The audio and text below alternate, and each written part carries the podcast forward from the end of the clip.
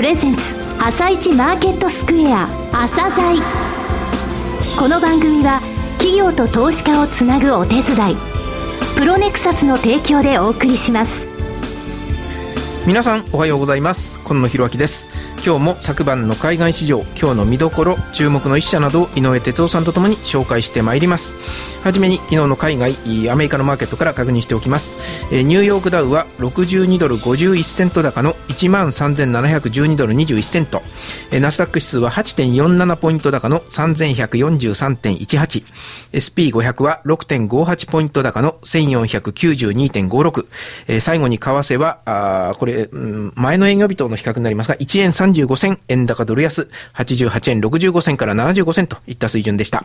それではお話を伺ってまいります。MCP アセットマネジメント証券投資顧問部チーフストラテジストの井上哲夫さんです。井上さん、おはようございます。よろしくお願いいたします。はい、井上です。おはようございます。ニューヨークダウまた高値更新ですね。5年1ヶ月ぶりですか。そうですね。あの、直近のあの、9営業日、で下げたの先週水曜日の1日だけなんですよね、はい、この間で383ドル上昇、2.87%の上昇率ですね、はい、えここからはあの財政赤字の上限引き上げがですね3か月の猶予というものが、えー、実質的にあの確定的になりましたので、ちょっとテクニカル的な動きっていうのはですね出てくるというふうに思いますので、うん、それを後半の部分でご説明します。はい、わかりました。じゃあ続きは後半のところで伺わせていただきます。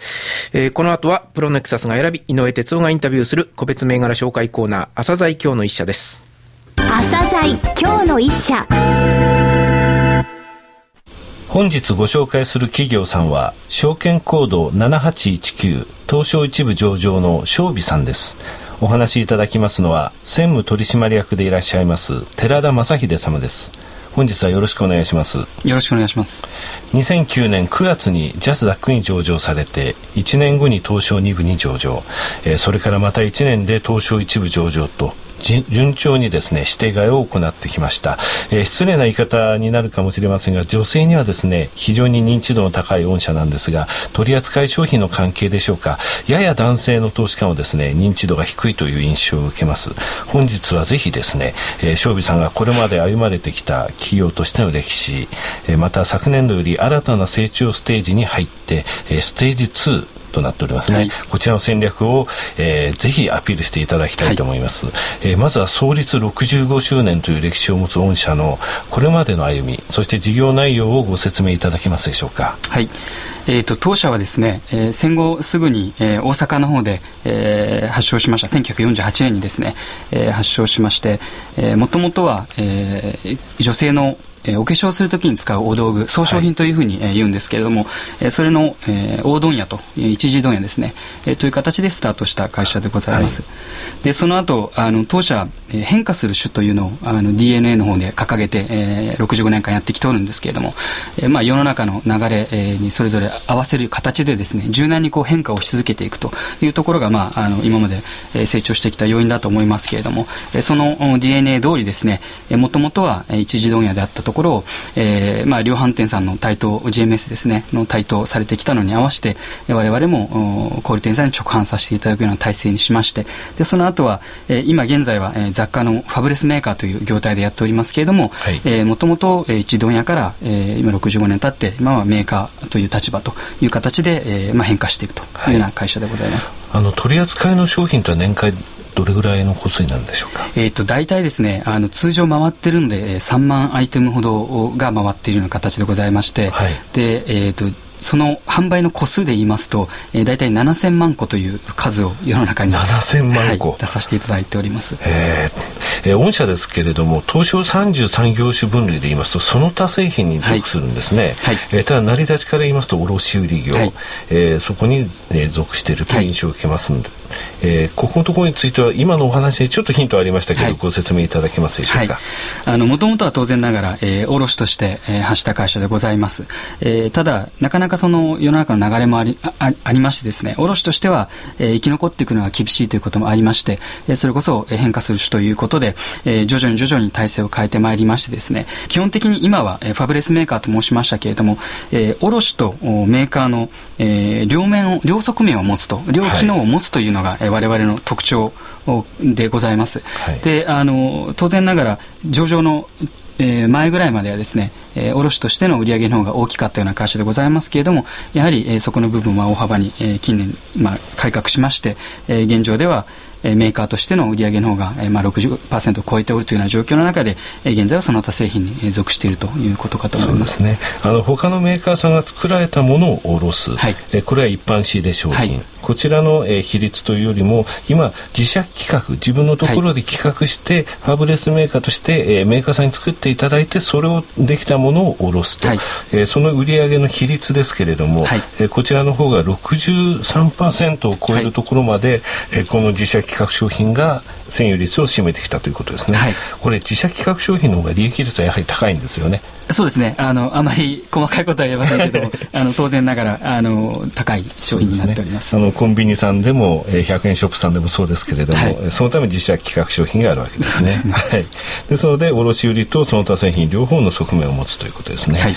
えー、業績のお話なんですが御社は2012年9月期9月決算ですね、はい、12期連続で売上が増加つまり増収なんですね、えー、12年ちょっと長いのでですね、はい、直近6期の数字を見てみました、えー、先ほど両面を持つと言われましたが、はい、えー、その他製品えそれから、えー、卸売ですけれどもこの両方の業種の数字なんですけれどもね、はい、えー、全部足し込みますと6年前は100としますと両方とも8688と。売上高としましてはこの業種というのは実は1割減ぐらいなんですね、で29業種あの番組のリスナーの方はもうあの33業種から金融の4業種引くというのに慣れたと思いますがこれでも91、ですのでやっぱり10%ぐらい全体売上は減ってるんですね、はい、その中御社につきましては6年間で151%つまり1.5倍になってるんですね、はい、この強さはどこから来ると思われますでしょうか？あのやはりもともと卸で今ファブルスメーカーというところにで先ほどご説明したところでもありますようにもともと企画デザインで、えーと、ファブレスメーカーですので中国を中心とした、まあ、海外での工場で委託生産をしてですね。でそれを持ってきて、えー、卸として販売してかつ売り場のところで棚の提案ですね。売り場の提案。そうですね、はい、あの御社の場合あのその小売りされてるところにこの棚すべてという形のその乾い棚ですね、えー、それこそあの、はい、お化粧品の場合はつけまつげとか、えー、そういうお化粧に、えー、絡むもの商品全部、はい、それこそ女子高生とか若い女性があのそこで立ち止まってずずっと見てしまうようなそういったその店舗の提案ができるんですね、卸売業というそうですね、はい、からそこが本当に一気通貫で最初から最後までできるというのがやはりあの他にはないうちのまあオンリーワンというふうに重視しておりますけれども、はい、そこの部分があの、まあ、ご評価いただけているのかなというふうに考えております。はいさてあの冒頭でも申し上げましたが前期より御社は新たな成長ステージに入ったと、はい、えー、事業戦略を打ち出されておりますが具体的にどのようなことでしょうか、はい。えーと、当社は、えーまあ、長期ビジョンといたしまして、えー、雑貨専業企業としてアジアナンバーワンを目指しますということを掲げております。前々期ですねまでは、えー、利益率をとにかく重視したような形、えー、であったところから、えー、プラスアルファで売上高の成長による、えー、利益の額の拡大というところに、えー、新たな成長ステージ入ってっております。で、これまではですね、えー、まあ、利益率の上昇のために、基本的には先ほどお話あったように、利益率の高い、えー、自社企画商品の、えー、売上構成比を高めるというところにこだわってきたんですけれども、えー、そこから売上を伸ばすということになるとですね、今まではあまり、えー、コーポレートブランドというか、え、当社の名前というのは、えー、あまりこう、知名度が上がっても意味をなしてなかったんですけれども、えー、そこの部分もですね、知名度を上げることによって、えー、まあ、当社及び商品の知名度を上げて、えー、売上に貢献させていくというような形、えー、を、まあ、と取り始めた期というふうに考えております。そうですね。なぜこれから利益率でなく売上高そしてそれによって利益の総額というところがあの目標となっているか。ここの部分私がですねあの取材後期ここの部分で、えー、きちんと数字を上げて、えー、書きますので、えー、おお楽しみください。えー、本日の、えー、ゲストの正美さんですけれども2月15日16日に有楽町の国際フォーラムで開催される IR フェスタ2013に参加されます、えー、リスナーの皆様ぜひ足をお運びください、えー、またリスナー向けにですねプレゼントをいただきました、えー、トートバッグを5名様にいただいております、えー、番組ホホームページの方より、えー、お申し込みください、えー、最後になりますがリスナーに向けて一言お願いいたします。はい、えーと、まだ上場して3年ということであの、まあ、65年の歴史ありますけれども、まあ、生まれたばかりの会社というふうに考えてます、えー、長期的な視野で、えーまあ、成長させていきたいというふうに考えてますのでぜひ、えー、長期的にですね、えー、我々のサポーターとして、えー、ご支援いただければありがたいなというふうに思っておりますのでどうぞよろしくお願いします。寺田様ありがとうございました。どうもありがとうございましたなお、今日の一社のロングインタビューは番組ホームページでお聞きいただけます。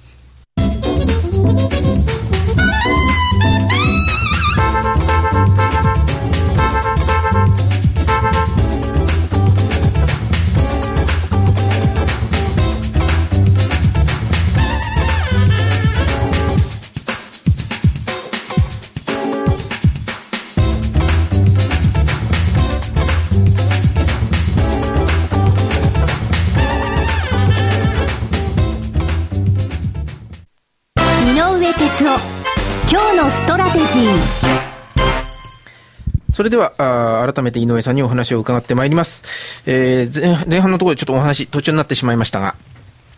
はいあのテクニカルのお話でした、ね、はいえー、まずですね、アメリカの方ですけれども、えー、9日、3日のストキャス、それからストスローのストキャスですね、これ90超えました。それから RSI の14日なんですが、これ、目処が大体80なんですね。これ83.4って超えてきました。はい、えー、25日移動平均も、えー、目処が3%なんですが、2.73%まで近づいてきたと。